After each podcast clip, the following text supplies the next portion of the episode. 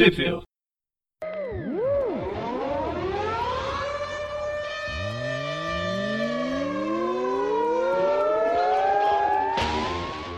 Bem-vindos a mais um View, eu sou o Preston. Eu sou o João. Eu sou o Gustavo. E hoje a gente vai falar sobre a carnificina absoluta. E eu acho que eu acertei dessa vez o nome.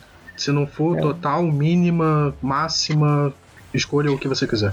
É a, a mega saga da vez do.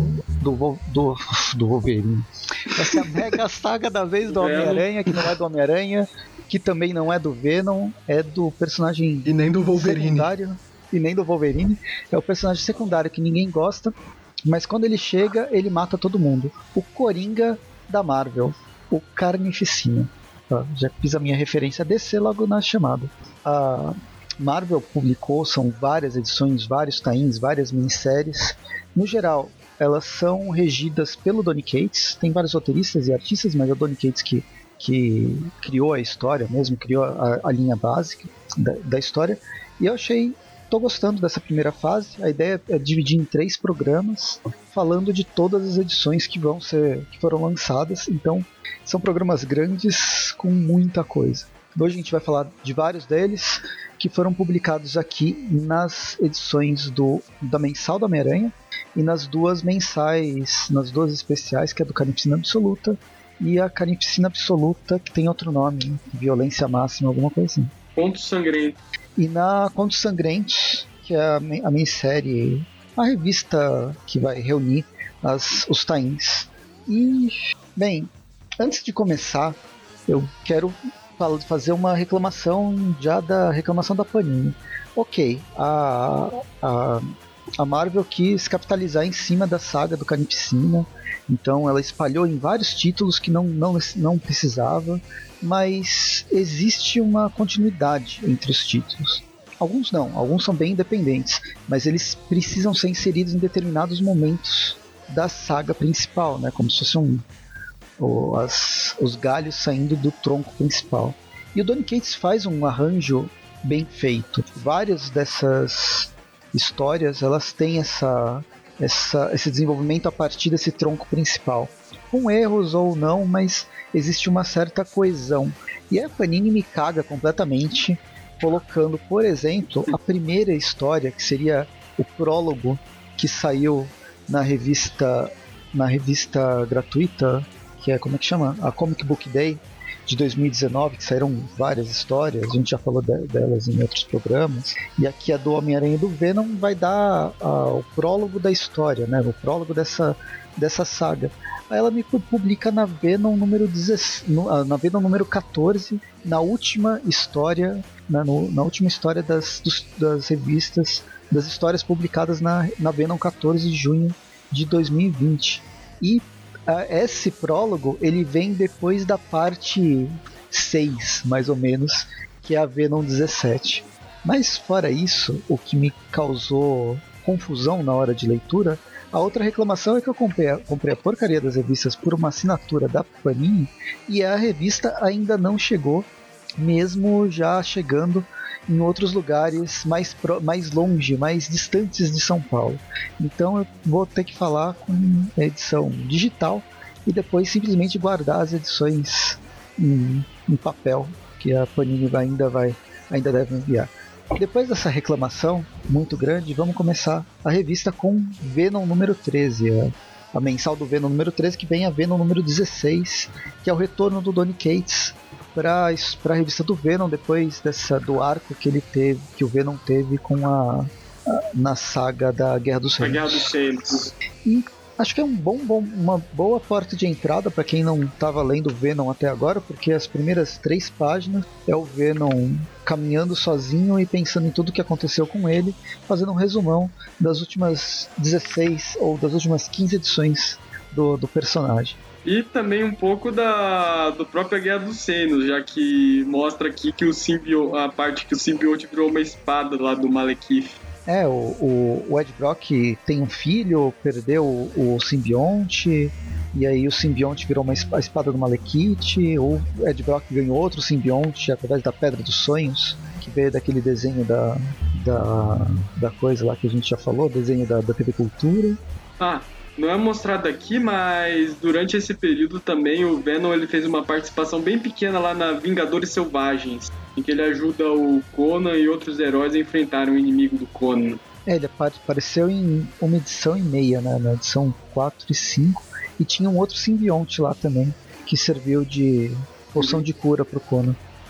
Enfim, aí a gente começa efetivamente a história com o Ed Brock meio com dor de cabeça, o filho também doente, provavelmente eles estão com Covid-19 e tem que ficar em quarentena. O, o Venom, ele. O, as personalidades do Venom presente dando aqui. Remédio, você quer remédio? Eu vou te abandonar aqui, sua aberração! É, então, o Clintar era, era tão de boa antes dele, dele passar por certos problemas psicológicos recentes. Pois é, eu acho que é porque isso daí não é o Clintar mesmo, isso daí é problema de é, transtorno de personalidade do próprio Ed mesmo. Que ele, ele joga é a, a ele culpa ainda no tá sem Venom, né? simbionte. Ele joga a culpa É. no simbionte. Teve, inclusive, um, lá em 2007, um arco lá do Ed Brock, que ele tem, ele tem um problema, ele tá separado do simbionte, ele ainda tem alucinações com o simbionte mandando ele fazer as coisas. É o, a ulti, eu acho que é o último desejo, a última tentação de Ed Brock, o nome do arco. Ah, se bobear é uma refer... é, O Donny Cates ele tá demonstrando muito conhecimento cronológico. É uma referência a esse período. Bem, e aí a gente vai acompanhar o Ed Brock, como ele tá sem o simbionte, ele precisa arranjar um emprego, vai tenta conversar com o amigo dele do, do Globo Diário. Não é o mesmo Globo do Rio de Janeiro, não é o mesmo Globo que vira Planeta Diário em Metrópolis, é o Globo Diário de São Francisco. Eu só queria fazer uma observação que cronológica, que eu acho que é meio que um erro, mas o Globo Diário ele havia sido fechado lá na Peter Parker The Spectacular Spider-Man Anual 1, lá do Zdarsky, mas aqui ele tá de volta. É, a gente já sabe há muito tempo que edição anual não vale pra cronologia de nada. E só porque eu falei bem da cronologia, vem um erro. Mas como o, o João falou, talvez se- seja bastante ignorável. Seja. é, como é que chama? Canonicamente ignorável. E eu falei errado, ele não tá em São Francisco, né? Ele já tá no, no- em Nova York aqui. Ele já voltou pra Nova York. É, co- como, como é, é fácil, né, para eles saírem, saírem de São Francisco e voltar pra Nova York. Só fica um do lado da, da costa oeste e o outro do lado da costa leste. Lembrando que ele tá sem dinheiro. É. Sem dinheiro, sem poderes, sem nada. E um filho com uma É, mão na depois frente e de outra uma viagem de. Depois de viajar de costa leste a costa oeste, é de se esperar que ele ficasse sem dinheiro. É o Venom de costa a costa. É, aí ele vai lá pro jornal, vai, vai pedir referência. dinheiro e tal. Vai pedir dinheiro não, perdão. Ele vai pedir um emprego. Que não, se- não deixa de ser pedir um dinheiro. É. Aí o, o cara lá, o editor-chefe, é, dá uma lista de desaparecidos, fala, vai lá investigar sobre isso. É, que sumiu um monte de criança durante a Guerra do Seno. Segundo ele, foram atrás de algum unicórnio, né? E sumiram. E aí o Ed Brock vai atrás do que ele acha que pode ser, né? Ele, ele vai procurar pistas, ele é um, um repórter investigativo, mesmo que ele esteja um pouco enferrujado. Vai no bar onde vários vilões se encontram, na verdade capangas, os vilões se encontram em outro bar porque esses capangas não, os capangas não estão uniformizados. E aí tem uma briga dele com um monte de um monte desses esses frequentadores do bar, do, do, do bar, mas controlados pelo, pelo Carnificina já. Ah, aqui? inclusive, durante essa briga, o Ed ele começa a alucinar que ele é o Venom. Tanto que tem uma parte que ele chega a morder um cara. É, é, essa parte da briga ela é muito legal, porque eu acho que é, é pra alguém que não sabe o que que aconteceu com o Ed, que acha que ele ainda é o Venom, lendo assim, dá a entender que, que aqui ele tá com o simbionte do Venom. Só que não, você tem que parar pra analisar que isso tudo é da cabeça dele. Ele não é o Venom, ele é só uma pessoa normal. Só que por causa dessa simbiose de tantos anos que ele passou com, com o simbionte, ele, ele agora ele acha que ele é o Venom mesmo sem, sem o simbionte. Que até essas alucinações dele já estão já nesse ponto de dele achar que eles são um só. Felizmente ele, ele se toca e pega uma arma, né? Pra atacar o que seria o último vilão. E eis que ele encontra o Devorador de Pecados. Ou pelo menos uma versão do Mas Devorador não é de um Pecados. devorador de pecados qualquer, é o Emil Greg, é o cara que no arco da morte da Jade Wolf, ele achava que ele, é, ele era o verdadeiro devorador de pecados e que deu a entrevista que ferrou a vida do Ed. E aí ele tá num, num frigorífico, né? Cheio de, de cadáveres de, de, porcos e de, de vacas penduradas, as crianças desaparecidas realmente estão ali. E o Ed Brock resolve a situação com as próprias mãos, né? Aí ele resolve abandonar a, a shotgun, a espingarda que ele tava, e começa a dar soco e pancada no, no cidadão. Ele mata o cara de tanto bater. Eu acho que isso vai traumatizar as crianças, mas enfim, elas já estavam traumatizadas mesmo, né? É, o, depois quando o Ed ele chega no Globo Diário, ele até comenta, ó, vocês têm três, 13 crianças traumatizadas no seu saguão. E ele tá pingando de sangue com a cara toda arrebentada. E aí ele resolve, ele, ele resolve nem esperar. É, ele resolve nem esperar pelo pagamento, vai lá e fala: ah, me dá tudo aí que você tem na carteira que eu vou embora. É, 20 dólares. Que bosta, né? Bem, termina com ele no depósito, né? Aquele depósito do, do Rex, onde tá ele e o, e o filho dele. Felizmente ele tem esse, esse local para ficar. E termina com ele sabendo que vai acontecer. Que vai, vai dar ruim em breve. É, ele sabe que o Carnificina tá chegando. Aí depois a gente vai para Venom 14, que foi publicado em junho de 2020, como eu disse, para falar dessa edição do Free Comic Book Day. Que, como eu li depois, ficou bem confuso o que até eu chegar aqui. Foi a última história que eu li hoje. De, eu li todas as nove revistas do, do Carnificina Absoluta, né, os, os nove títulos uh, num, de uma pancada só. E o último que eu li foi do Free Comic Book Day. É justamente o último, que é o prólogo, que explica tudo que estava acontecendo meio estranho.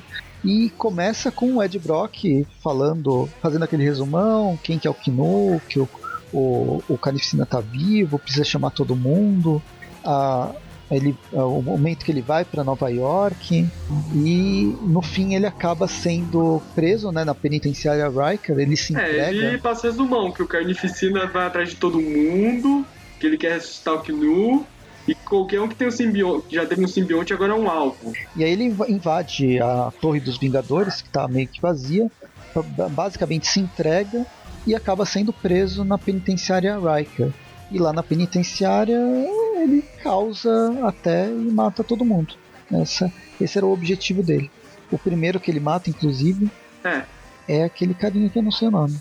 É o Lee Pace, ele, é, ele foi o Venom durante um tempo naquele título solo, antes do Ed assumir de volta. E eu vou falar que eu fiquei arrasado, porque eu tinha muita esperança do Lee voltar a ser o Venom alguma hora, porque eu adorava o personagem do Lee eu realmente fiquei arrasado com a morte dele. Então, mas ele tinha o Venom. É. Ele, ele teve o Venom, mas como que ele tem essa tatuagem que ele fala que é o simbionte? Ou ele só tatuou mesmo? Acho que ele só tatuou, porque ele, ele teve o simbionte do Venom por um tempo, eles, eles realmente tiveram essa ligação. Só que quando eles estavam começando a, a, explorar o personagem dele com o simbionte, o simbionte voltou pro Ed. E aí teve uma história dele com o simbionte da mania. E aí ele também perdeu o simbionte da mania e depois disso ele estava preso. Ele estava não, na verdade ele não perdeu o simbionte da mania na época. Inclusive, é quando o Ed, o Ed aqui entre aspas, ele dá um fatality no Lipace justamente para pegar esse simbionte para ele. Então, isso que é estranho, ele arranca mesmo um simbionte. Na, na, na página onde o Ed Brock enfia a mão no peito do Lipace e parece que ele vai tentar arrancar a própria medula óssea do cara, as, as costas dele pelo peito, ele arranca o simbionte na, com as próprias mãos. Fica completamente e... louco e aí a gente descobre que ele é o Carnificina brincando. O Carnificina agora tem o poder de se disfarçar das pessoas, ele virou o camaleão, basicamente. Mas é uma coisa até banal para um personagem com tanto poder, né? E o, o, os simbiontes, eles é. já têm essa característica meio de transformar em outras coisas. É, e vale notar que agora o Carnificina ele tá com um visual que lembra bastante o Carnificina do Homem-Aranha de versão e alegria, ou ação sem limites, se vocês preferirem. Pois é. Ele é um ser grotesco. E ele é. Mas é um, é um grotesco legal, ele é, ele é bem feito, sabe? A, a história, todo esse primeiro. essas primeiras revistas do Carnificina Absoluta vão, vai trazer um peso de terror pro, pra história mesmo, pro enredo da saga que é bem legal. E essa, essa massacre que ele faz na prisão é bem isso. Mais pra frente, quando a gente vai voltar para ver o, o reencontrar o Venom na edição seguinte, a gente já pode terminar e vai para a edição seguinte, que é a Carnificina Absoluta número 1. A gente vai acompanhar o Venom em, em Nova York e ele tá fugindo da polícia. Ah, só pra finalizar aqui, o Carnificina ele foge da prisão através de um helicóptero e enquanto ele tá lá em Nova York, lá pensando em quem vai ser o próximo alvo dele, ele vê o Homem-Aranha passando e ele só fala, ah, esse é perfeito. Então, mas eu achei isso mais como um, uma, um encerramento. É, mais um encerramento para ser bonitinho do que realmente ter uma continuidade. É porque geralmente eles têm esse, esse, tipo de encerramento, ssó que na próxima revista ele realmente não vai atrás do Homem-Aranha, ele vai atrás de outro cara completamente aleatório. É.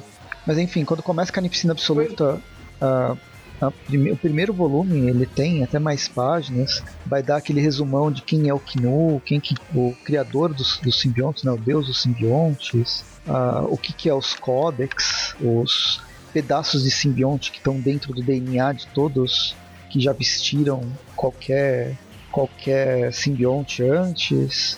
E aí a gente. Mais especificamente, eles estão. Eles são, ficam bastante reunidos na região da medula. Uhum. E aí a gente começa o Ed Brock e o filho dele. É, ele, o Ed Brock estava contando isso pro filho dele, agora o filho dele não vai dormir nunca mais. É, deixa, deixa eu só interromper vocês aí para tirar uma dúvida que eu não sei se é explicada no, no resto das revistas. A gente lá nos anos 90 teve aquela saga do planeta do simbionte, não foi isso? Sim. Ainda foi. tá valendo? Acho que tá, acho que tá valendo tudo. Porque Olha, isso explica o que vai acontecer. É, porque teve, teve milhares de pessoas que foram infectadas pelo simbionte. Essas, essa galera, cada uma delas tem um códex. Tipo, a pessoa aleatória na rua tem um códex. Uhum. Pois é. Então é gente pra caramba aí. Sim. Pois é. Tem, inclusive, a gente vai falar sobre aquela a revista do Homem-Aranha, Simbionte, Spider-Man, é, pega um pouco disso. Bem, depois eu comento, quando a gente chegar nela, vai falar sobre ela hoje. Aí o Ed Brock tá tentando, ele sabe que vai dar, vai dar ruim, ele sabe que ele está sendo perseguido pela polícia, não necessariamente o que, que aconteceu, né? Mas ele tem que guardar, esconder o, o filho dele em algum lugar. Detalhe que o filho dele ainda não sabe que, é, que ele é filho do Ed Brock. Ele acha que os dois são irmãos.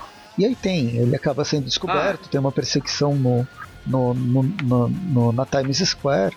Eles vão pro metrô, o Ed Brock e o filho é empurrado por alguém, que obviamente alguém é, infectado pelo canipsina. É, isso, inclusive, é uma referência direta à primeira participação, entre aspas, do Venom, que o Venom ele empurra o Homem-Aranha também para os trilhos de um trem para testar se ele é tipo num sentido aranha. E aqui aparece o simbionte, que, é, que salva o Venom e o filho do, de ser atropelado por um, por um trem. É, nessa época, o, o simbionte ele tinha abandonado o Ed para meio que viver as próprias aventuras. O simbionte tinha uma, uma, tinha desenvolvido meio que uma consciência. E aí ele aparece para salvar o Ed e o filho. Ele meio que, que, se expande para o trem. E volta pro Ed, sem muita cerimônia. E é uma cena bem legal, eu gostei. Eu tô achando a arte dessa edição muito bonita. É, é eu não sei se, se é só porque a gente tem muita coisa para falar. São um monte de artistas, um monte de roteiristas, então a gente meio que vai passar então, por cima de todos. É, tem que ter, deixar em mente uh, o Donny Cates como o principal é, escritor, e o Ryan Stegman, que é o principal, é o principal desenhista. Essa arte do Carnificina Absoluta, da série principal, é do Ryan Stegman. E é bem. Eu acho a arte dele bem legal. Mesmo, eu, mesmo ele, quando faz os roteiros, ele, ele se envolve em alguns roteiros. Eles são secundários né, na saga do Donny Cates, que o Donny Cates quer contar, mas elas também não são ruins, não. É, só pra de registro. Todos os roteiros até agora foram do Donny Cates. A Venom 16 foi a arte do Juan Gideon. E a, agora Absolute Carnage, tanto a Free Comic Day como a edição 1, é a arte do Ryan Stegman. Bem, depois que o Venom salva o, o seu melhor amigo e o filho do seu melhor amigo, eles se juntam e aí o Ed Brock tem aquela, aquela versão mais clássica, acho que, do, do Venom, que é, com aquela com a boca não tão cheia de dentes. Vai. A primeira, primeira aparição não, mas logo depois ele tem só aquela boca normal. Acho interessante até. E é o Ed Brock que começa a conversar com ele mesmo, né? Uhum. E aí, para variar, aparecem três policiais mandando ele se render, porque ele é um procurado. E antes. E nisso, na melhor hora possível, brota o Carnificina, que foi ele que empurrou o Ed lá no trem, nos trilhos do trem. Deve ter sido ele mesmo, né? Eu achei que fosse só um, um minion dele. Mas enfim, o Carnificina chega com toda a sua pompa e garbosidade. Ele tá com uns 6 metros de altura. Ele é um monstro. E ele nocauteia, é, e ele nocauteia o Venom num único soco. Ele se diz um deus e realmente ele tá numa, numa pegada muito mais poderosa do que qualquer coisa que a gente já tenha visto do, do Carnificina. E o, o Glitter, ele fala, ele implora pro, ver, pro Ed Brock, cara, vamos sair daqui, você vai morrer. Ponto. E eu vou morrer junto. É, não tem o que fazer com, com, com, ele agora. Você precisa de ajuda e de toda ajuda possível. O Ed ele fica com, com um peso na consciência, porque ele tem que salvar o filho dele de, de toda forma. E aí ele quer evitar, né? Pelo menos dar um tempo pro filho dele fugir, pro filho dele seja levado pela, pela polícia, onde for, vai qualquer lugar longe do Ed Brock vai ser o lugar mais seguro, pelo menos é o que ele pensa. E aí ele acaba atacando o Canipsina, tocando no, num dos trilhos que, é, a, que gera eletricidade, e isso causa um dano bem pesado nos dois nos dois personagens. E por sorte o filho do Ed acaba levando ele para longe enquanto o Carnificina ainda tá nocauteado no chão. É, eles fogem, vão, vão para um outro lugar para se recuperar. Aí o filho do Ed leva ele para um apartamento, eles acabam batendo na porta. Aí. A porta, inclusive, é o número da porta é meio meia. Essa chuva de referências aí. Aí a gente acaba que é o apartamento do Peter Parker. E para quem ainda tinha dúvida se o Venom lembrava ou não da identidade secreta do Homem-Aranha, aí tá. Uhum. E é legal, eu não sei se as edições seguintes. São cinco edições a minissérie do Carnificina Absoluta. Mas essa primeira, primeira ela é dividida em três capítulos, em três, em três partes. E aqui termina a primeira parte para começar uma segunda que chama O Afilhado. É, a primeira parte se chama O Rei que Sangra. Aqui na a Panini ela deu uma paninada na hora da tradução, ela traduziu o afilhado como filho divino. Nossa. Por é, porque, porque literalmente em inglês é Godson, né? E aí você é. traduzindo literalmente fica o filho de Deus ao invés de ficar o afilhado. Nossa, é uma preguiça, né? É. Bem, enfim, já teve tantos problemas que eu já, já reclamei tanto da Panini no, no programa de hoje.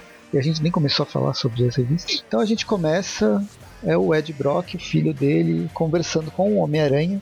E o Ed está pedindo pro, pro Homem-Aranha arranjar uma forma de proteger o Danny, né? Acho que é Danny o nome dele. Dylan. Dylan.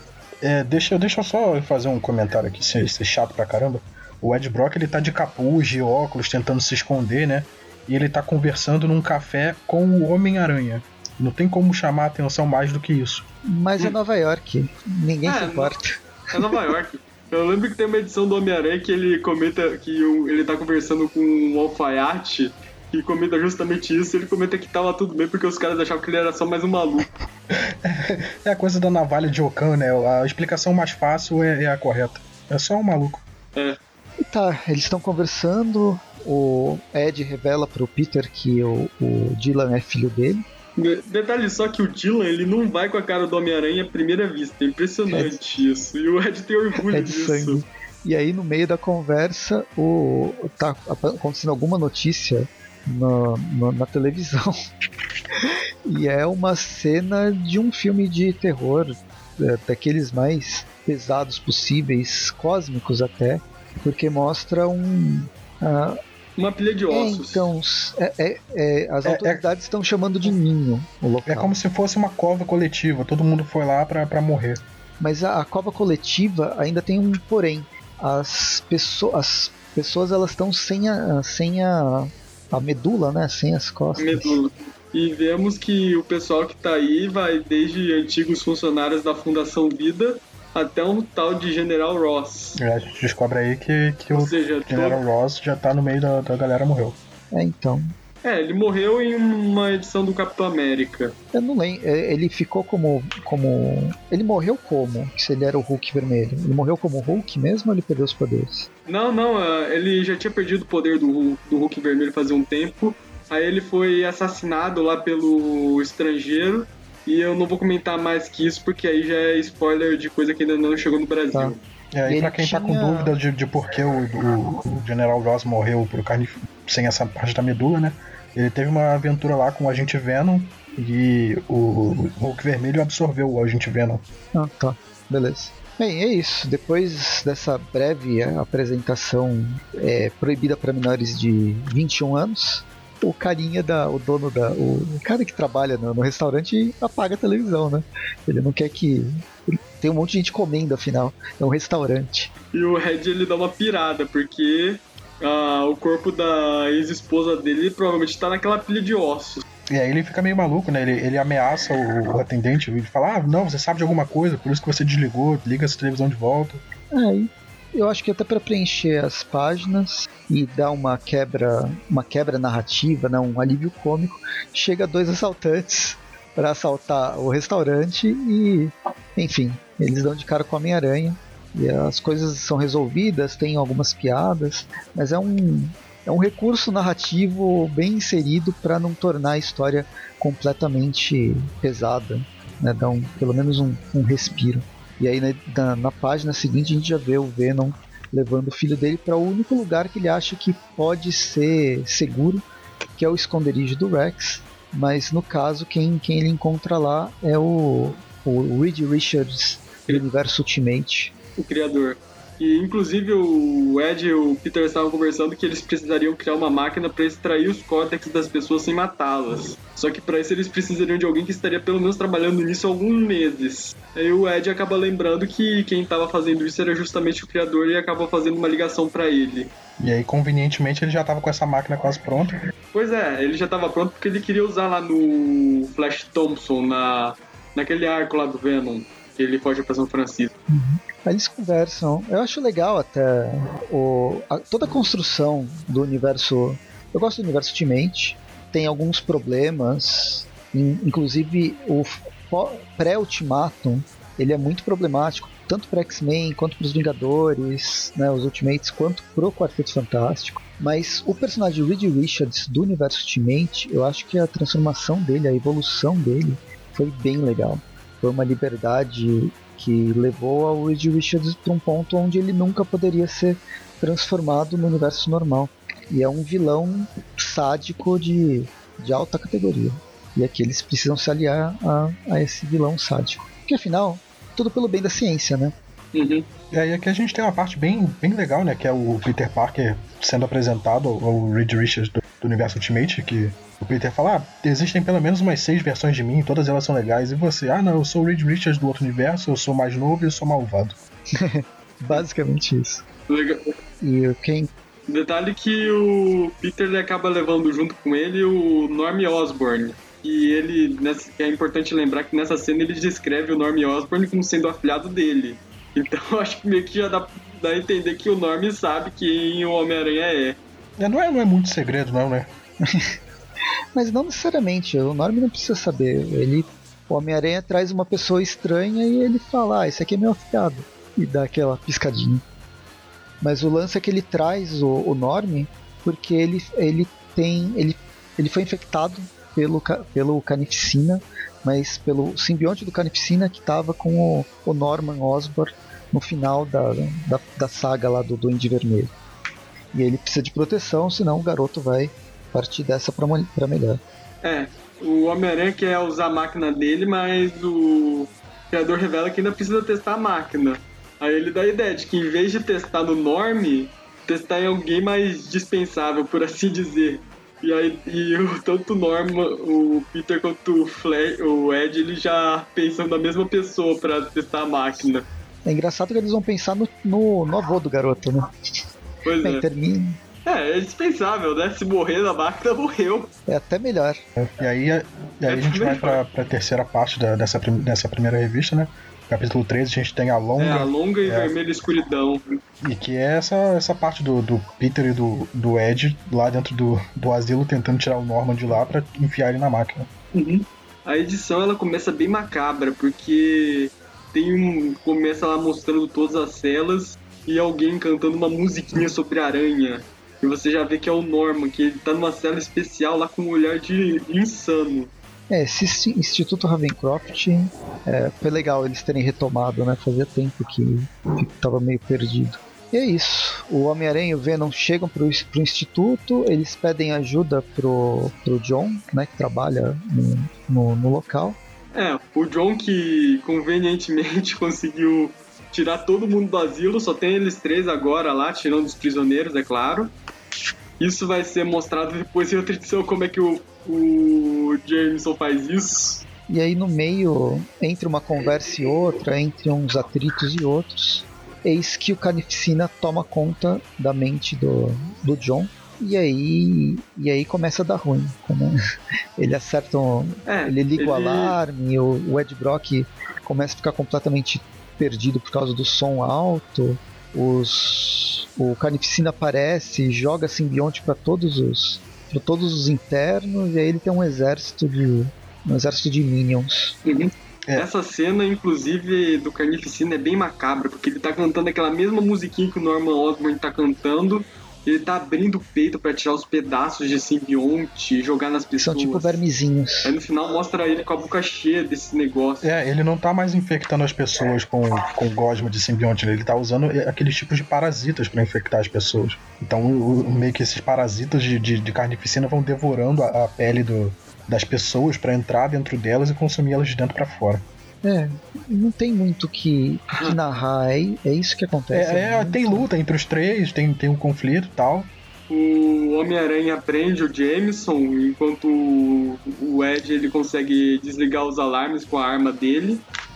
Só que nisso já deu ruim, porque o Carnificina agora tem um exército de simbiontes. E eu acho que é um, um detalhe legal que esse exército que é chamado de contrapartes Carnificina, eles têm mais de um braço igual o contraparte Aranha.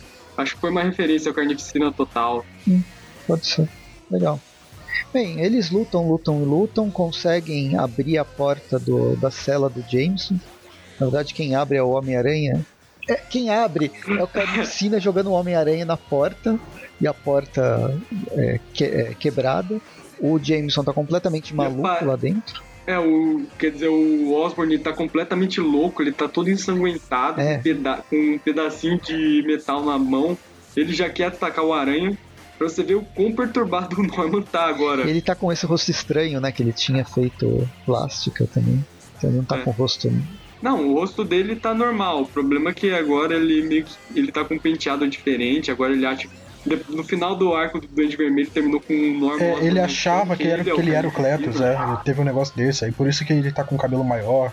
Mas ele, inclusive, o Ryan Stegman desenhou como se fosse o Cletus. Ou pelo menos o que eu tenho de imagem do Cletus tradicional. Sim, sim, exatamente por isso, porque como Ah. lá, lá antes dele ser preso, é, o simbionte do Carnificina, que ele tava como o Duende Vermelho, deu, deu ruim lá na edição, e ele achou que, que na cabeça dele ele era o Cletus Cassidy.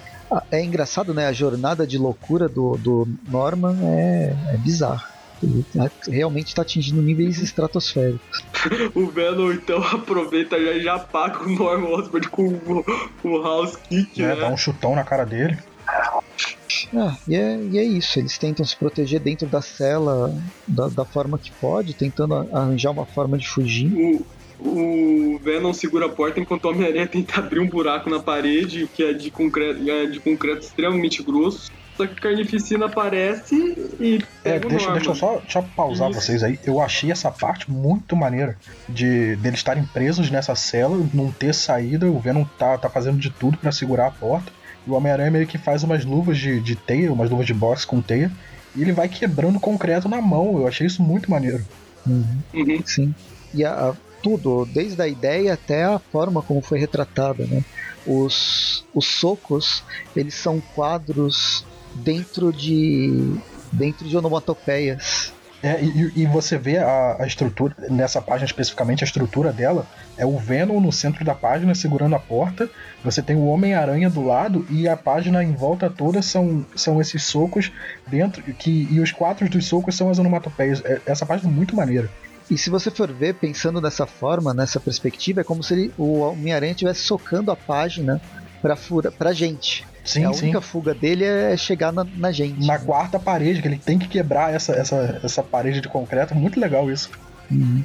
Isso foi bem legal. Mas, Bem, mas obviamente com- não dá certo. O, o Cast joga o Venom na parede, pega o, o Ele Norman não- Osborn. Ele não tem Pool no sobrenome, né? Não é o Deadpool, não é a Gwen Pool, então ele não consegue quebrar a quarta parede. Ai. Sim, E piada o infame. Peter ele até implora pro Carnificina não matar o Norman. E nisso nós descobrimos que o Cletus tem planos diferentes pro Norman. É, os piores possíveis. Ele acaba transformando o Norman num novo Carnificina.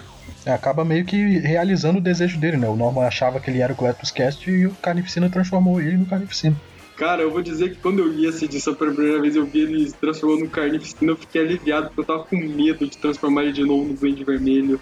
Eu não ia achar ruim, não. Ah, tanto faz. Eu acho que faz sentido até. Não quer dizer que ele vai se transformar no Duende Vermelho. É só uma representação da psique do personagem. E a edição termina aqui com uma avaliação comportamental inicial, que é mais um, basicamente a ficha do Cletus. Inclusive, o Cletus nasceu no mesmo ano que eu, veja só, em 1993. E mostra ele conversando com uma psiquiatra, onde o Cletus revela que quando ele matava as pessoas, ele gostava de filme, de gravar com um gravador os últimos suspiros delas e fez um compilado só para ficar ouvindo no carro. Caramba. É, então. É perturbador. E aí vamos pra. Vamos ver, o que, que vocês querem? Vamos pra arma extra? Que tal a gente ir primeiro pra simbionte e depois ir pra arma extra, já que já tá na, tudo naquele compilado do Ponto Songrento? Beleza. Que, é, e é, tanto pra.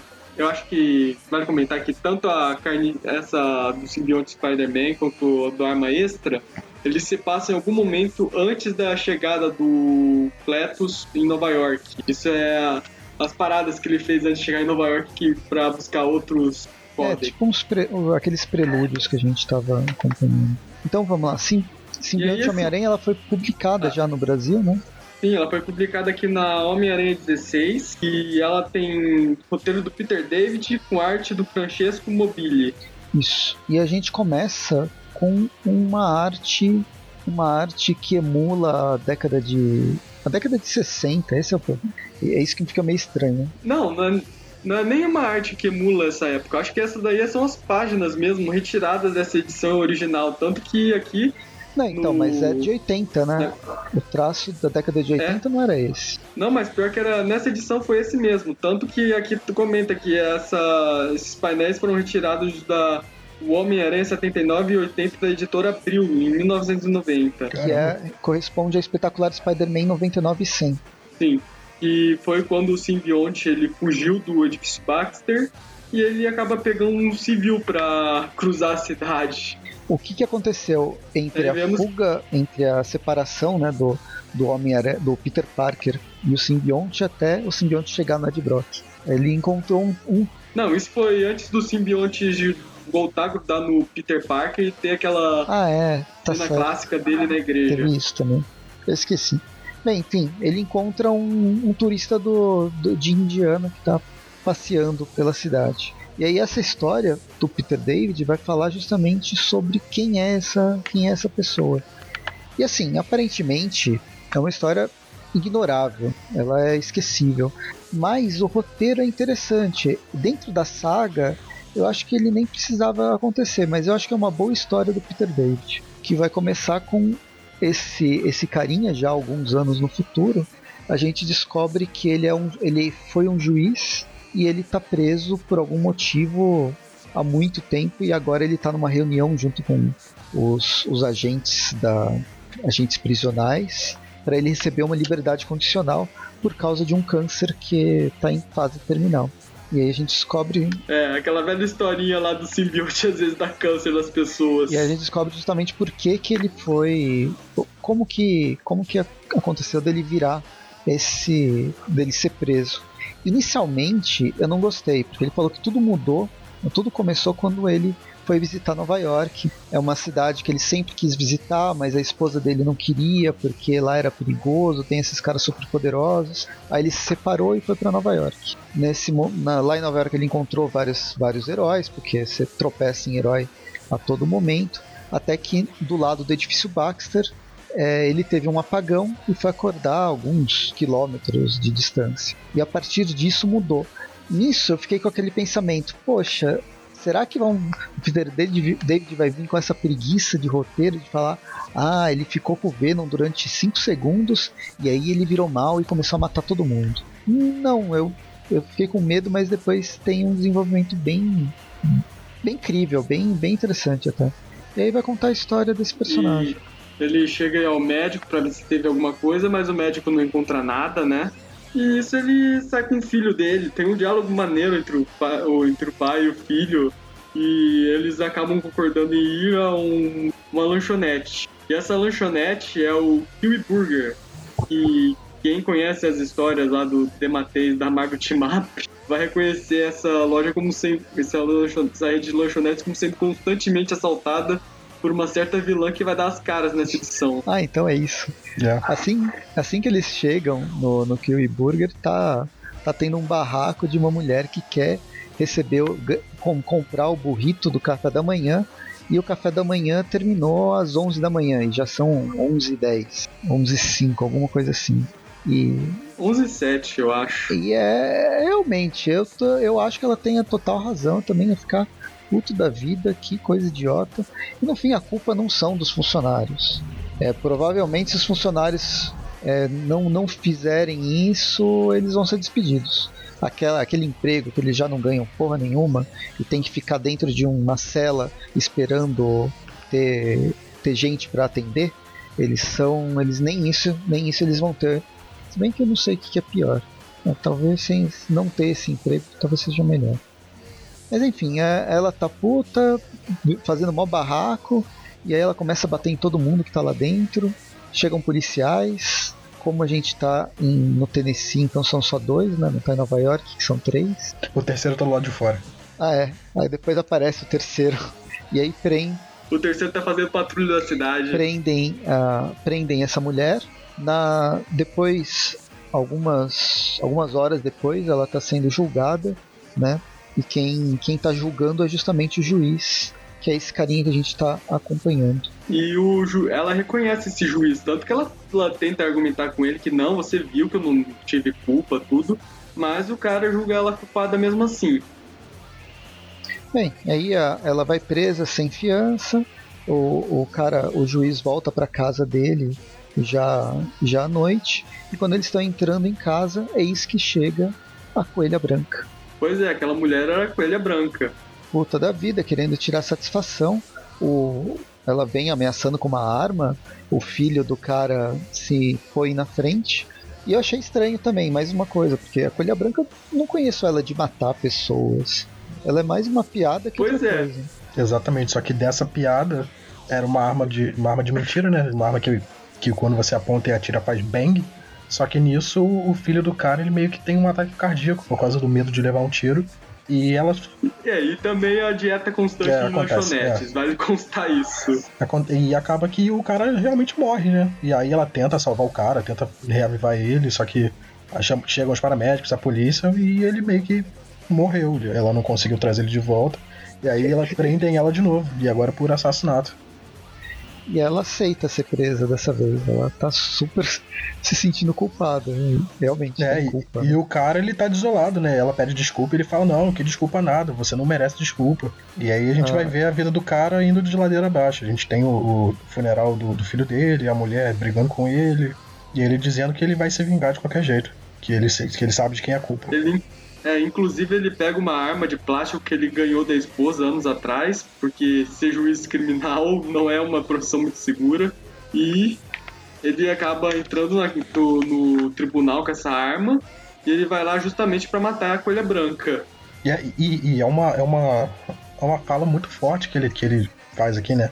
Ele fala que remorso é irrelevante que nenhum remorso vai trazer o filho dele de volta, que ele só quer vingança. Só que nisso um cara imobiliza ele e durante a briga ele acaba atirando, só que ele erra a coelha branca e acaba atingindo aquele cara que fica tomando notas no tribunal. É, acaba que, que prendem ele, né? Só que aí no meio da confusão, um dos robôs da Coelha Branca invade a- o tribunal, ela, ela acaba escapando, o, o robô dela causa uma confusão. Ela inclusive come, ela ela inclusive agradece ao juiz por aquela tentativa de assassinato porque agora ela não se sente mais culpada por nada. Acabando com a vida dele, né? né? E Não acaba somos que tão a, diferentes assim. é, a gente acaba vendo um pouco da vida dele na prisão, que, é que depois disso ele vai preso. Ele vê que, a gente vê que ele. O pessoal que ele mandou pra cadeia fica bastante feliz com isso, mas acaba desistindo de dar as suas nele quando percebe que não adianta nada. É, ele tava. ele tava só esperando morrer. Ele... É, ele meio que já tava morto por dentro. A tentativa de vingança dele não, não deu em nada, então ele só, só, só tava esperando morrer na cadeia. não só não deu em nada, como ele acabou matando uma pessoa inocente, né? Bem, aí a história vai terminar com ele na prisão. A coelha branca aparece, né? Pra, pra conversar com ele. Não sei como ela subiu até aí.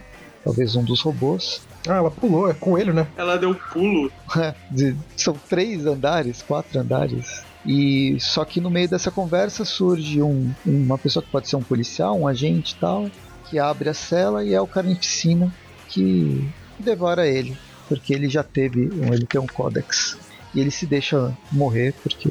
E, é, e é engra engraçado como a gente esquece que, que no começo da revista é, era por isso que a gente estava vendo essa revista, né? Ao longo dela você, você esquece que esse cara foi, foi, pegado, foi pego pelo simbionte lá anos atrás. Você começa a se envolver na história da vida do cara, na vingança, na, na trama. E aí vem Carnificina para fechar e te lembrar por que, que essa história tá acontecendo. E termina a história com Carnificina segurando toda a medula dele, todas as vértebra, vértebras que ele arrancou. É uma cena muito.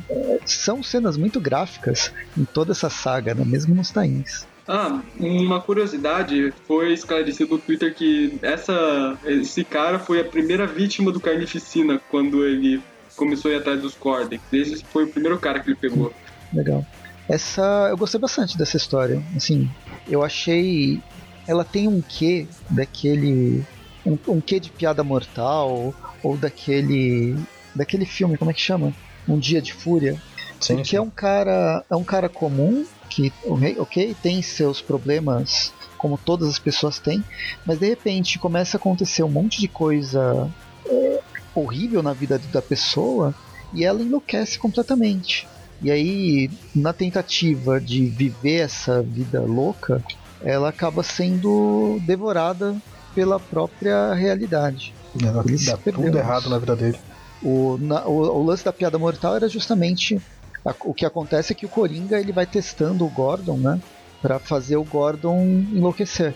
Ele, o, a ideia, a tese do, do Coringa é que todo mundo, toda pessoa pode enlouquecer. Basta um dia ruim. E, bem, nesse caso, é, é meio que aconteceu. Com um final um pouquinho mais. um pouquinho mais gore, né? Com o Carnificina. É... Próxima. Gostei. Próxima. Vamos lá pra Arma X. Tá. É. Então, a Arma X, a gente já entra na, nas revistas do, do encadernado secundário da, do Carnificina né, da, da Carnificina Absoluto, na história Contos Sangrentos, na revista Contos Sangrentos. Na edição aqui nacional, eles colocaram o nome de todo mundo junto. É, viu? É isso que eu sempre reclamo. Mas essa primeira, essa edição do Arma X, ela fala que se, se os eventos ocorrem antes de Carnificina Absoluta 1 também, e ela tem. Ah, no Arma X. Hã? Só pra constar, não é Arma X, não, é Arma, arma Extra, nome. Ah, é do Jed McKay, o escritor com a arte de Stefano Raffaelli e as cores de Dono Sanchez Almara. O Arma X é um personagem que eu me recusei a comprar as revistas por achar a, o conceito dele muito tosco. É um Hulk cinza com garras do Wolverine. E não sei, acho que fez até um certo sucesso. Né? Teve vários encadernados aqui no Brasil, inclusive essas histórias foram publicadas, enquanto outras que eu queria muito não são publicadas. Mas no decorrer dessa história, desse desse, uh, desse one shot, eu acabei gostando do personagem, acho ele bem construído. Né? Até talvez eu vá atrás dessa, dessas outras revistas. E a gente começa uma localização secreta, vendo filmagens de outras, de outras armas. A arma X que a gente conhece, que é o Wolverine, é, é todo um programa de soro de super soldados que começou no Capitão América ou se inspirou no Capitão América e foram criadas várias outras vários outros personagens Armas. vários outros soldados e eles vão desde o do Wolverine até aquele grupo de guerreiros simbionte que, que vão estar tá no, no, no Vietnã e depois a gente acompanha no V, na, na, na revista B, na, várias outras coisas logo na primeira nas, nas primeiras duas páginas a gente já sabe que o Carnificina está caçando caçando o, esse códex, né? Tá caçando pessoas com, que tiveram contato com o simbionte. E aqui é ele atacando, acho que os. a Fundação Vida, né? É, o Departamento H, se eu não aqui me engano. Aqui é o Departamento H. Não, tem outra edição que mostra a Fundação Vida. Até que. É, se bem que essa Fundação Vida não existe mais, né? Eu devo estar falando besteira. A Fundação Vida ela faliu num esquema de pirâmide, como foi mostrado numa edição do Homem-Aranha. Enfim, é o Departamento H que, ali, que o, o Carnificina tá atacando e ele vai para um lugar ermo no meio de Alberta com o, esse protagonista que é o, o, o, arma, o Arma H andando de caminhão, o caminhoneiro. Indo para casa dele, isolada de tudo, no meio da floresta.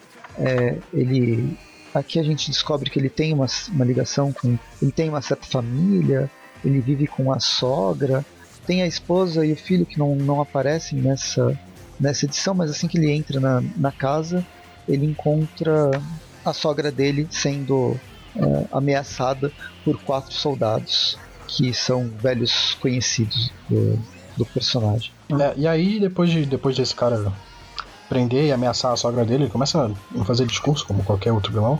Começa a falar, não sei o que, blá, blá, blá, a gente se conhece, precisa de informação, blá blá blá. E aí ele começa, acaba que ele vai se apresentar, ele fala arma H, conheça a arma V.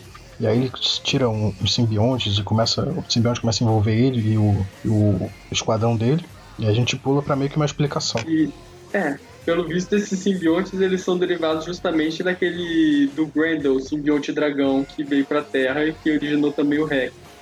Então, o bom dessa história é que se, se alguém não, não lê ou, ou vê, não, não tá acompanhando, essa aqui resume bastante qual é a ideia por trás do, dos simbiontes, ou pelo menos a ideia dentro dessa perspectiva militar né, de uso do, dos soldados. Inclusive comenta aqui que o governo fez várias tentativas de transformar simbiontes alienígenas em armas, inclusive mostrando aqui o, o agente Venom, junto com aqueles agentes lá que estão com os simbiontes da organização Vida, eu acho que esse é o Carnificina também, ou é o Toxina? Não sei dizer. Não, não sei, acho que não é o Carnificina não. Tem que lembrar de quando que foi esse encontro, na verdade, essa cena. Mas enfim, é, tem esse, esse, essa introdução, o líder deles, na verdade é um outro cara, um, é um cientista que fica a todo momento jogando um colírio no olho. Uh, ele chega a falar sobre o Grendel que destruiu Nova York, mais uma das coisas que destruiu Nova York, o Carnificina que está é, matando, matando geral para tudo quanto é lado. E é uma grande, é um grande desenvolvimento de explicação. Existe uma tipo um aparato tecnológico, uma máquina que está evitando do Carnificina chegar no, nesses simbiontes, né, inibindo a, a telepatia, a telepatia que liga todos os simbiontes. Um dos soldados destrói porque ele quer ele acha que ele, é, que ele é fodão, como todo Mariner, e como todo Mariner acaba morrendo. E aí, no momento que destrói a máquina, o Carnificina ele se toca, ele tá tava num banheiro de estrada, lavando a mão, né, depois de um lanchinho, e vai para vai para pro, pro local, né, para Alberta, eu esqueci onde que é, não, Alberta é, Alberta é na Alberta é no Canadá, né? É no Canadá. Esqueci onde que eles estão. Na primeira página aparece. Peraí, peraí, aqui cheguei. Ah, é Alberta, é, tô no Canadá mesmo. Drum, Drum, Drumheller, em Alberta. E é isso. Aí, sabendo que ele vai chegar, o Arma, o Arma H tenta é, fazer uma, uma certa proteção. Ele que se coloca na frente do, de um ônibus com pessoas sem cabeça que aparece com tudo. Vemos a transformação, meio apocalipse do que matou o Superman né, cheio de espinhos e tal, só que barbudo. E aí começa a série de, de brigas, um batendo no outro. Né? A gente vê, eu, é, eu achei legal como o Arma H, ele é um cara, ele é tipo aquele, é um lenhador, um lenhador bonachão que sem querer acabou sendo mordido com, por um Hulk, o, pelo Hulk pelo Wolverine radioativo. E ele nega completamente essa, essa ideia de ser herói. Ele quer viver a vida dele, mas não, não deixam. E ele mantém a inteligência dele em todos em todos os formatos que ele tem. Mas no fim, aquele grande cientista, enquanto todo mundo está brigando, a gente descobre que o grande cientista ele foi infectado pela pelo simbionte, o simbionte que ele está usando aquele colírio que ele está usando, na verdade, é um, é um composto de simbionte. E esse composto simbionte infectou ele.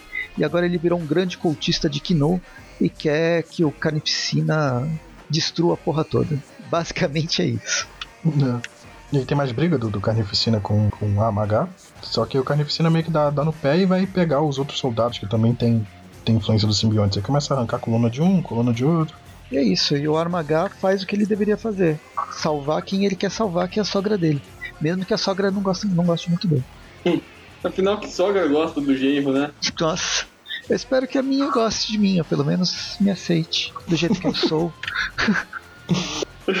e termina, termina com uma última página com alguém é, vendo todos esses. A mesma pessoa que estava olhando as telas na, na, nas primeiras páginas, ela assistiu essa carnificina que ocorreu no, em Alberto. Eles estão vendo o status da arma XXX. Você sabe que a arma XXX ele vai, eles vão entrar pro ramo pornográfico, né? É. a próxima arma vai, vai pro ramo pornográfico. Eu tenho até medo de ver o tamanho dessa arma. E, e acabou. Próximo. Próxima Agora, aqui na Contos Sangrentos, a próxima é a dor da separação, ou separação anchieta, como o pessoal gosta de chamar aqui. Foi traduzido como isso mesmo? É, a dor da separação. Ah, não, nossa, traduzido. pra mim tinha traduzido como separação anchieta mesmo. e uh, de todas as histórias que mantenham um, um tom de terror, essa, ela não mantém o tom de terror, ela é uma história de terror. O Clay McLeod Chapman faz os roteiros, o Brian Level é o o desenhista e o Jordan Boyd faz as cores. Eu achei bem legal e como todo bom filme de terror, ela começa de uma forma completamente inocente no Colorado. Um cachorro ah, abandonado, ele chega numa casa, uma casa qualquer de uma garotinha que está chorando porque ela vai se mudar e ela não quer se mudar. Ela convida é, que os pais estão se divorciando, daí a dor da separação. Então, e eles vão se mudar, né? Eles vão sair da casa também. E o, o cachorro a gente vê que ele tá um pouco. Só pra contar, isso daqui tem ligação com, com Deadpool versus Carnificina, que no final dessas edições o Deadpool ele fundiu os quatro simbiontes da corporação Vida a um cachorro que era usado por um dos caras da, que estavam usando simbiontes da corporação Vida lá na do Carnificina USA. Aí esse cachorro tá com os quatro tá desde então com os quatro simbiontes à solta. É. Eu ia chegar nisso, mas eu ia dar toda a ambientação de terror, tudo muito bonitinho e tal. O cachorro é bem meigo até que ele se transforma e todo mundo começa começa a morrer. Tem a, o garotinho as revistas em quadrinhos no, no, no sótão. Ele é fã do Wolverine, mas aí esse cachorro libera todos os simbiontes. Eu acho que o cachorro ele tava de boa, na verdade. O problema é que ele se ele ficou meio com meio excitado por causa da, da briga entre os dois, entre o pai e a mãe da garota, né? E aí, para proteger a garota, ele acabou ficando liberando esses monstros que viviam dentro do seu corpo. Isso, a cena que aparece os monstros é. saindo, os simbiontes saindo, parece que daqueles filmes, daquele filme do, do Enigma do Outro Mundo? Não, A Coisa. É o Enigma do Outro Aquele Mundo. Aquele do John Car Carpenter. É, o Enigma do Outro Mundo mesmo. Inclusive, o alienígena também assume a forma de um cachorro no começo da. da é, são dois filmes, um é, é um prequel e o outro é o acontece. Isso que bom, porque para mim eu tinha juntado os dois numa coisa só. Não, um filme é a coisa e acho que depois que vem o Enigma do Outro Mundo. Hum. Posso estar enganado, pode ser o contrário, é, a... mas são dois filmes mesmo. É, um, um, é, um é, é de 82. O Enigma do Outro Mundo, ele na verdade é um remake de um outro filme feito nos anos 50. Um, um deles é de 82, acho, e o outro foi de 2000 e, 2000 da década de 2010, né, que foi o prequel. Eu gosto dos dois, eu acho os dois é, legais. Aí, em 2000 e pouco, saiu um novo filme da coisa, que na verdade é um prequel desse Enigma do Outro Mundo, que dos anos 80.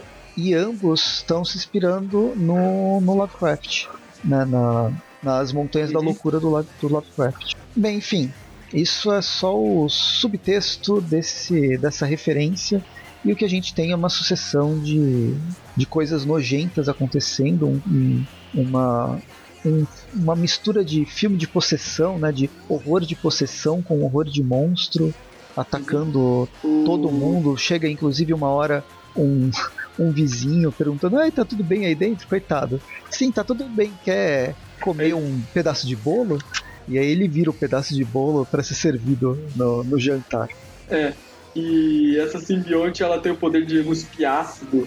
Aí fica essa trama lá da menina e fugindo com o irmãozinho na casa dos pais que foram possuídos pelos simbiontes. Só que chega um determinado momento que eles conseguem fugir pro banheiro e o simbionte acaba saindo da banheira e acaba pegando o irmãozinho dela. Ele também acaba sendo possuído. Tô, tô trazendo a informação aqui. Tem um filme chamado A Coisa, de 2011, que esse filme A Coisa é um prequel do filme A Coisa, que foi traduzido como Enigma de Outro Mundo, de 82.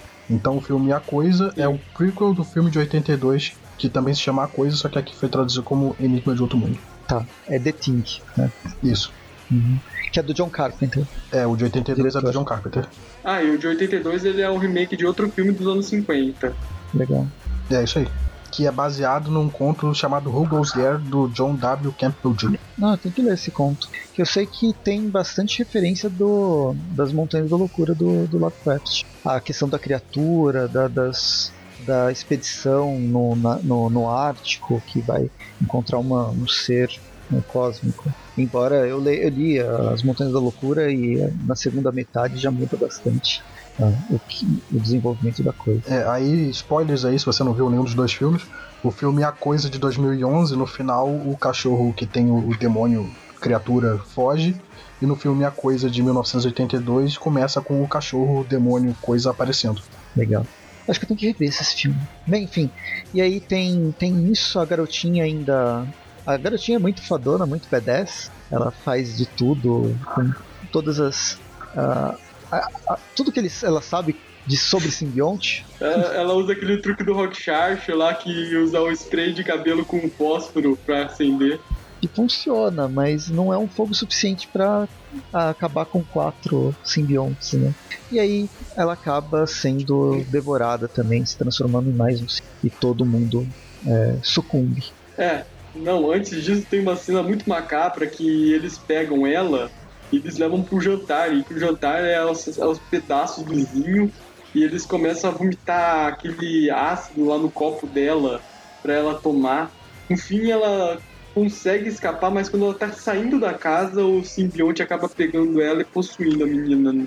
Chega a ser bem trágico, porque ela tava a, a poucos metros de escapar e já foi- e acaba sendo pega. Mas uma das últimas cenas é que depois de tudo isso que aconteceu, a família parece estar bem, ela tá feliz, ela coloca as malas no carro e vai embora. E termina. Continua em carnificina absoluta. Eles estão indo pra Nova York. A gente vai ver isso logo logo. E aí, da dor da separação, acho que a gente vai pra, pro- pra a, a carnificina absoluta versus Deadpool, certo? Deixa eu ver. A próxima aqui, na edição nacional do Conto Sangrento. Nossa, agora pra alegria de vocês, sa- saiu justamente a Homem-Aranha e Deadpool. Quer dizer, a Carnificina Absoluta versus Deadpool.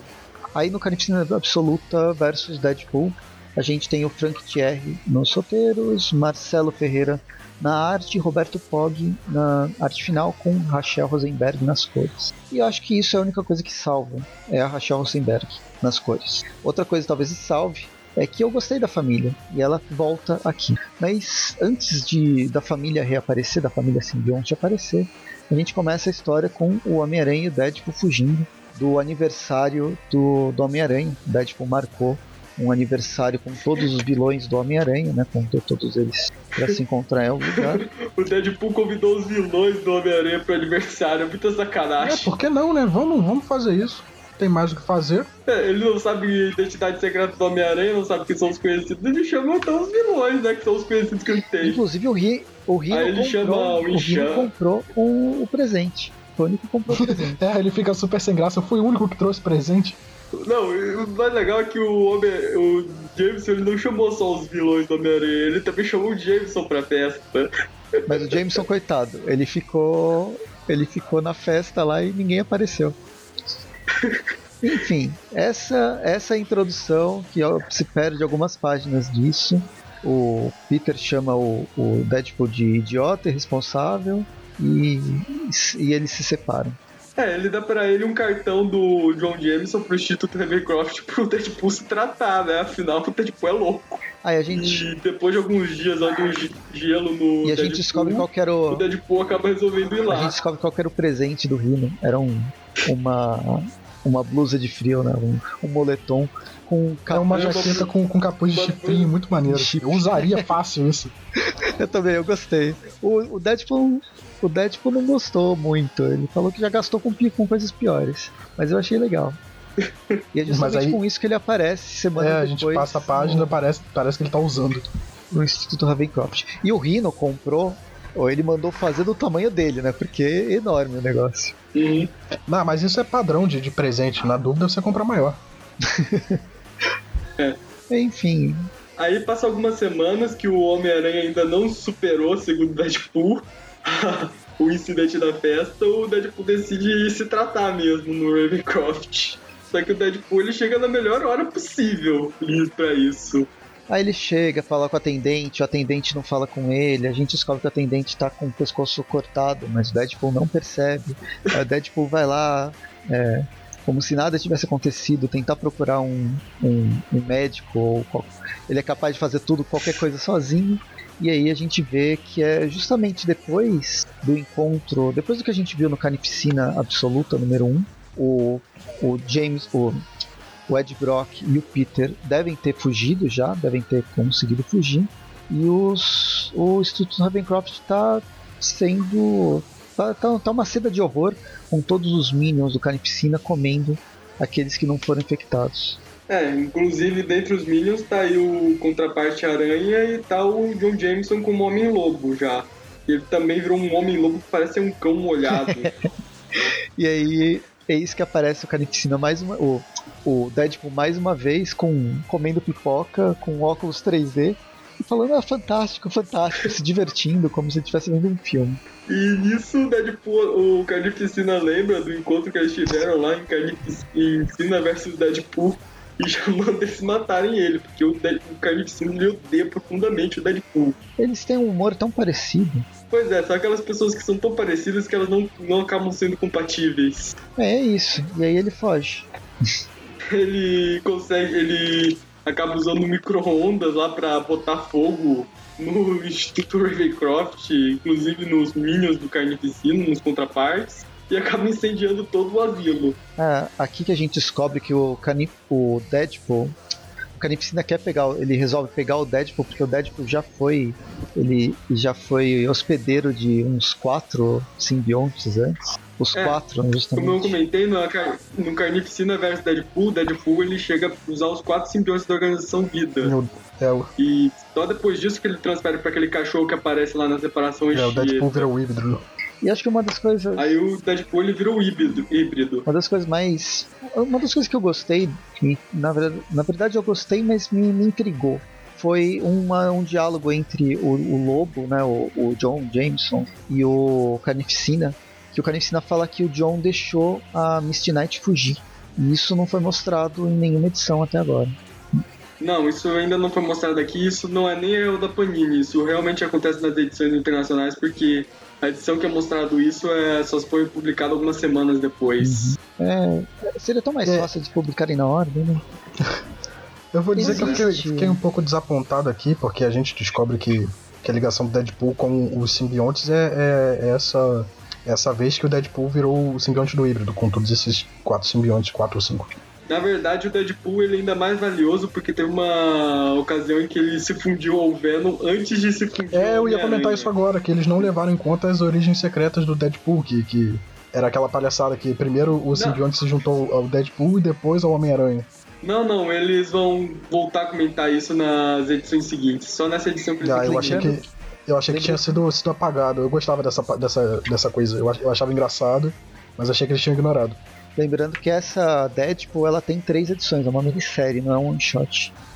E termina E acaba com o Deadpool fugindo aí com, como unicórnio e o De- e o Carnificina deixando bem claro que o Deadpool ele é um unicórnio, de tão valioso que ele é, porque ele tem mais poderes que qualquer outra pessoa teria. Também porque ele realmente odeia esse E cara. esteticamente ele tem um chifre agora. Pois é, é um unicórnio. E aí termina a carnificina absoluta e a gente vai pra. Ainda tem mais uma, uma história que foi lançada na revista do ah, nessa revista que eu esqueci o nome de É, sai a do Miles Morales, mas essa daí já, é, já dá spoiler da- do programa seguinte. Na verdade, ela se passa no final da segunda edição da Carnificina Absoluta. Ela deveria ter sido publicada só depois, mas enfim. A gente vai falar dela depois. É, a Panini podia ter aproveitado e publicado a primeira edição daquela edição que comenta que o Homem-Lobo um homem -lobo é Misty Knight. Uhum. Mas em vez disso, É, cara, é, eu, eu podia passar tempo reclamando também de que, como ele já tem todas as edições, de sentar e ver o que, que vai em um, o que, que vai no outro. Mas isso deve ser uma complicação do caramba de, de montar o que, que vai num, o que, que vai no outro, mesmo já tendo tudo publicado.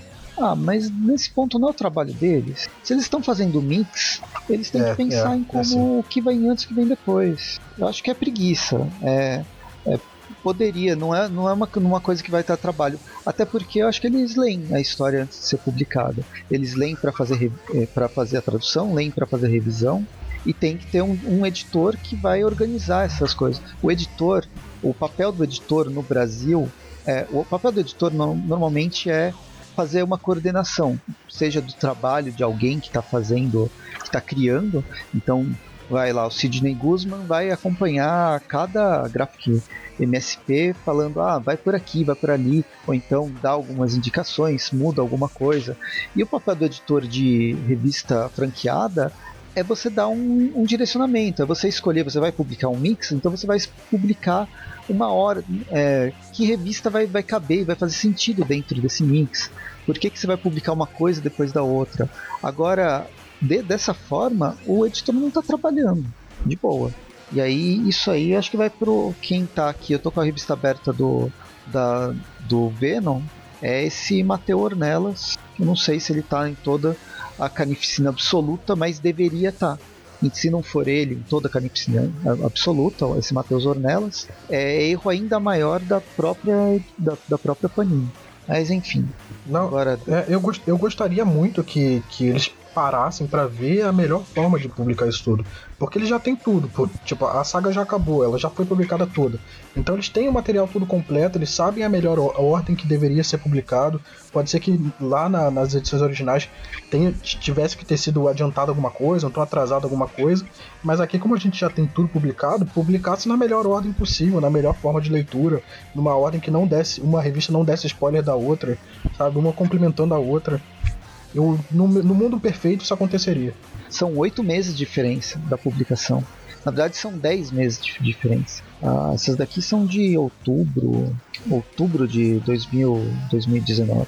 Então dá tempo. Mas enfim, esse, esse programa foi para eu pegar para reclamar da Panini. Faz, eu não, não reclamo tanto, mas esse programa ele, ele pediu. E isso a gente não tá nem se atentando, não tá procurando erro de português, que eu sei que existem erros de português, é, é normal que isso aconteça, por mais que haja revisão, mas nesse caso é, é um problema de organização mínimo que eu acho que deveria acontecer.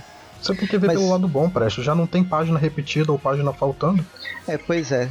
pois é. Nossa. Ok, não vou falar nada. A gente vai para Venom número 14 agora, de junho de 2020, que foi. Acho que saiu em julho. É, são três, três revistas que foram publicadas dentro dessa, dessa mensal do Venom. Mas vamos começar com Carnificina Absoluta O Grito, é, que é a segunda revista dentro desse, desse mix. Ela tem roteiro do Cullen Boom, arte, ah, os desenhos do Gerardo Sandoval, arte final do, do Vitor Nava e as cores do Eric Arcine, Arciniega.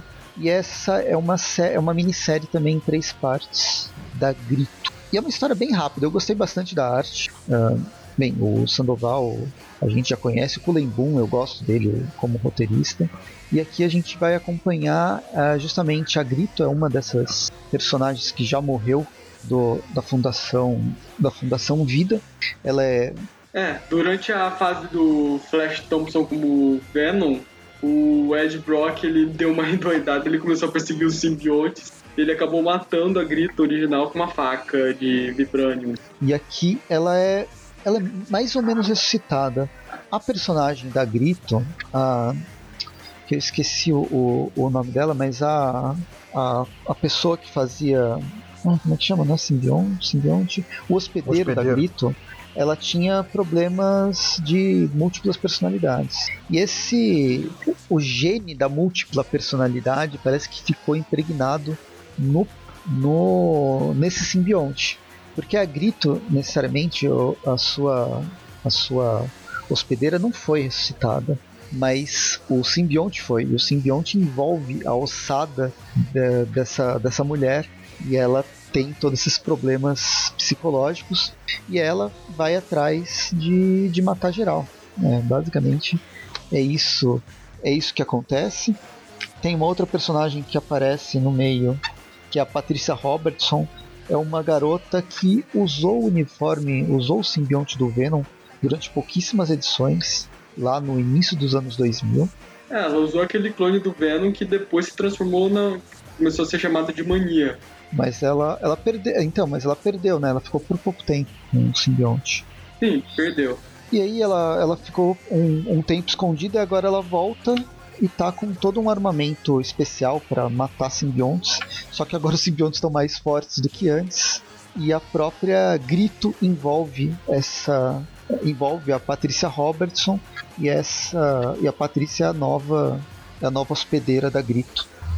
Ah, vale notar aqui que os capangas, os contrapartes do Carnificina, eles estão atacando civis. Creio que isso seja por conta justamente do planeta dos simbiontes, onde vários civis de Nova York foram infectados por simbiontes. Nova York é toda zoada, né? É. E aí a gente tem a parte que a revista brilha, que a Andrea aparece, a Andrea que ela era a antiga mania que lutava do lado do Flash Thompson. Ela agora não tem mais o simbionte, ela tem o poder da marca do inferno. Então ela aparece, começa a jogar fogo, começa a queimar todo mundo. E aí tem a briga dela, começa o começo da briga dela com, a, com o simbionte da Grito e a revista termina. Isso vai ficar para próxima, pra próxima edição. Eu, eu, gostei dessa, dessa edição. Eu gostei do, da arte do, roteiro, do, do roteirista, eu gosto dele. Embora não tenha mostrado muita coisa, foi uma. De enredo, acho que tem três páginas, mas ele tem uma, um desenvolvimento de ação bem legal e com personagens. Eu, eu conheço tão pouco, mas me importo tanto. Ah, eu, eu gosto também bastante da arte do, do Gerardo Sonoval. Ele, ele, no começo da, da revista do Venom ele tava lá também, eu gosto bastante do, do estilo da arte dele. E aí a gente vai para a última edição que a gente vai falar hoje, que é a Venom, a Venom número 17, né, edição número 17 da mensal, publicada nos Estados Unidos em outubro de 2019. E a gente começa, tem uma página, uh, é o Donny Cates uh, no roteiro, o Iban Coelho na ilustração com o Ray Beredo nas cores. E aqui a gente tem uma introdução de três páginas mostrando o Peter e o, o Ed Brock no Instituto Ravencroft batendo geral nos, nos simbiontes do, do Carnificina, né? No, nos minions do, do, do Carnificina. O Venom, o Venom fica pensando no filho dele, que ele sabe que ele vai morrer e ele queria pelo menos contar pro filho dele, por mais medo que ele tenha, mas contar que ele é ele, o filho, de, o irmão dele na verdade é filho, e aí a gente passa, a história se passa mesmo no depósito do Rex com o, o, o Dylan e o, e o Norm. O Dylan, o Norm e o, o grande herói dessa edição, que é o Reed Richards Maléfico. É, o criador. E isso mostra o criador terminando aqui de montar a máquina e agora ele tá querendo e já tá querendo testar a máquina no Norm. É, a, só tirar uma dúvida aqui, a cabeça do Reed Richards, ele, ela é bizarra assim mesmo? É, bizarra assim mesmo, ele usa o poder dele para esticar o cérebro e ficar mais inteligente. Nossa. É, ele tem mais sinapses. Uhum.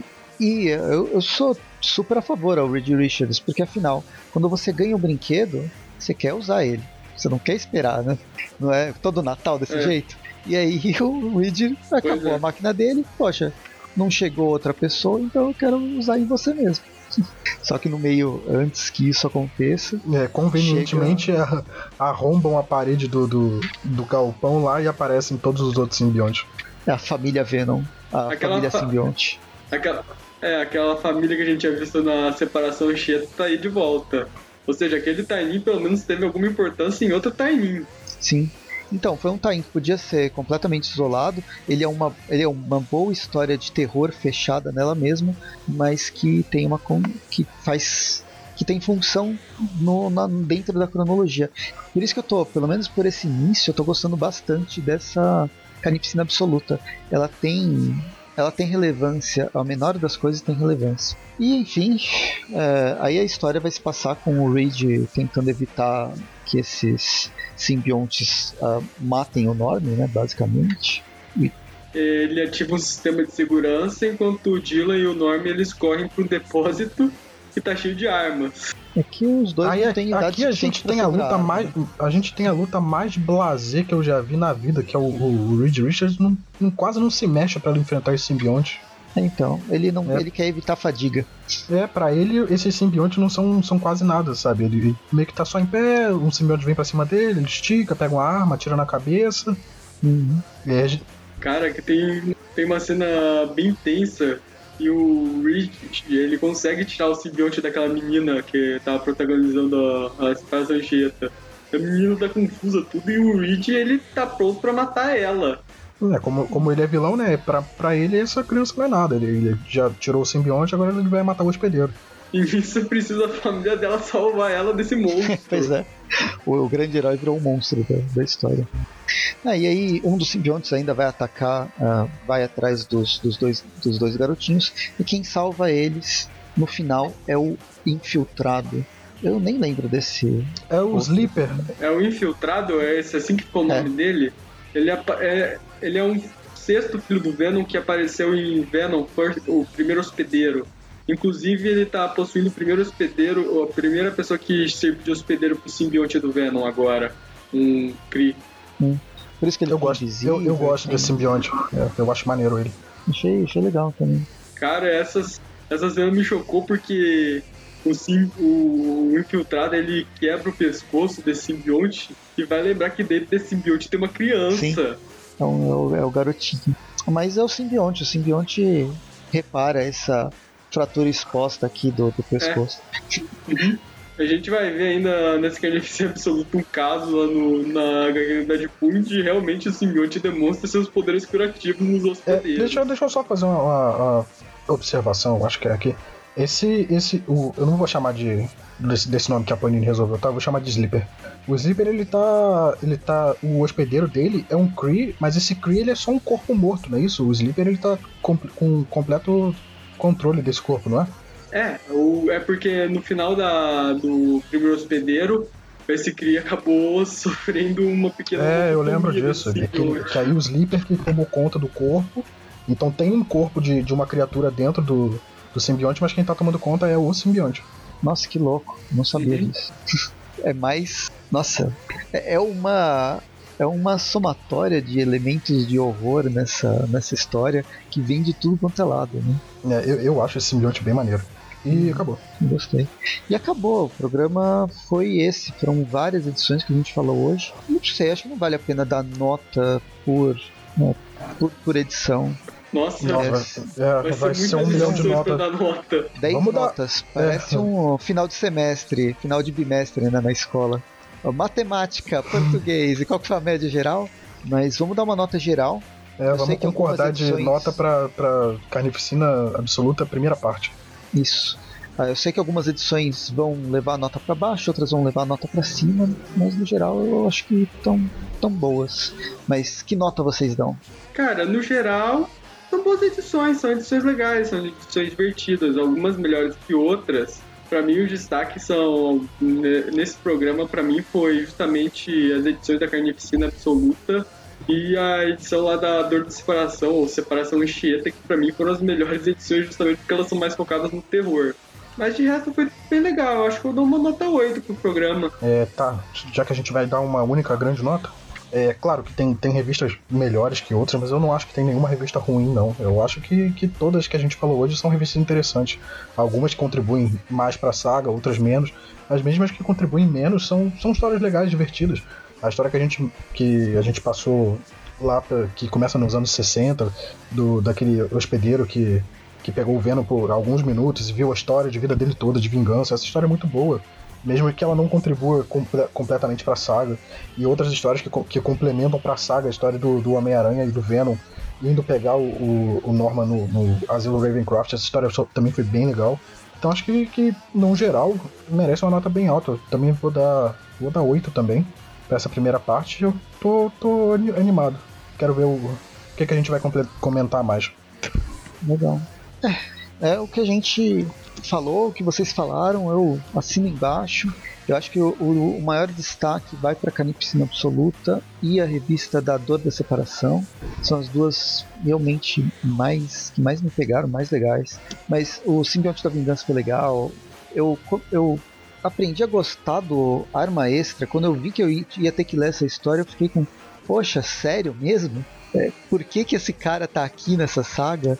E não, ele não tem função nenhuma nessa saga. Mas o, a história é bem contada e o personagem até que é carismático. Mesmo a história do Deadpool, ela tem alguns elementos, ela tem uma arte interessante. Mesmo a, a história do, do Deadpool, por ela só, eu não ia dar uma nota tão baixa assim. E, e as revistas do Venom, a revista da Grito, enfim, gostei, tô gostando pra caramba. Então, pra levar, elevar um pouco essa nota, eu vou dar 9 vermes do Carnificina pra infectar todo mundo. E acho que a média vai ficar com 8,5. Fica 8.3, mas a gente joga para cima, vira 8,5. Legal. Então, 8,5 para a primeira parte, para introdução do Carnificina Absoluto. A gente ainda tem mais dois programas e talvez mais um, né? Porque tem uma, um pós-saga que é do Instituto Ravencroft. Mas nos veremos. Acho que todo final, todo, todo mês vai ter pelo menos um programa sobre Carnificina Absoluto e a gente vai conversando. Mas por enquanto, espero que vocês tenham gostado. Tem carnificina é... para dar e vender. Pois é. Não, tem carnificina saindo em Vingadores também. A gente vai falar, tem um motoqueiro fantasma. Uma Capitã Marvel Capitã também. Marvel. O Hulk. Nossa. A do Hulk é muito boa, inclusive, eu recomendo essa. O do motoqueiro eu cheguei a ler, eu acho ela irrelevante, mas não achei ruim. Assim, como história, eu acho que dentro da saga não precisava ter nada a ver, mas a historinha é legalzinha, sabe? Ela é passável, ela é de você lê e ela não te ofende. Mas a gente chega nela, não sei, acho que talvez no próximo programa. Então, é, sigam a gente nas redes sociais, né, o, o Aracnofan no Facebook, no Instagram, no, no Twitter, no YouTube. Uh, não lembro mais. Acho que nesses lugares. No, no Padrim, se você quiser apoiar financeiramente, qualquer valor ajuda. Mas se você não puder também, só espalhe a nossa palavra, mostre para sua mãe, seu pai, seu amigo. Espalha, espalha a palavra de Kino. é isso. Com, compartilha, compartilha que ajuda bastante. E comenta se vocês estão lendo Canitina Absoluta, gostaram desse início, não gostaram, as expectativas. E até, a próxima, até o próximo programa. E é, quartas-feiras. Pode falar. Quartas-feiras tem Trip View Classic, sextas-feiras Trip View com a gente exceto a última sexta-feira do mês, que tem o Tweepcast, que é um tema mais amplo, mais geral, uma conversa mais, mais aberta sobre o conteúdo do Homem-Aranha. E, e é isso. E tem também resenhas, tem um monte de coisa. Se vocês quiserem saber sobre o Homem-Aranha, realmente o Aracnofan tem bastante. E acho que agora, sem mais enrolação, até mais. E boa leitura. Tchau, gente. Boa noite. Até mais. Boa noite.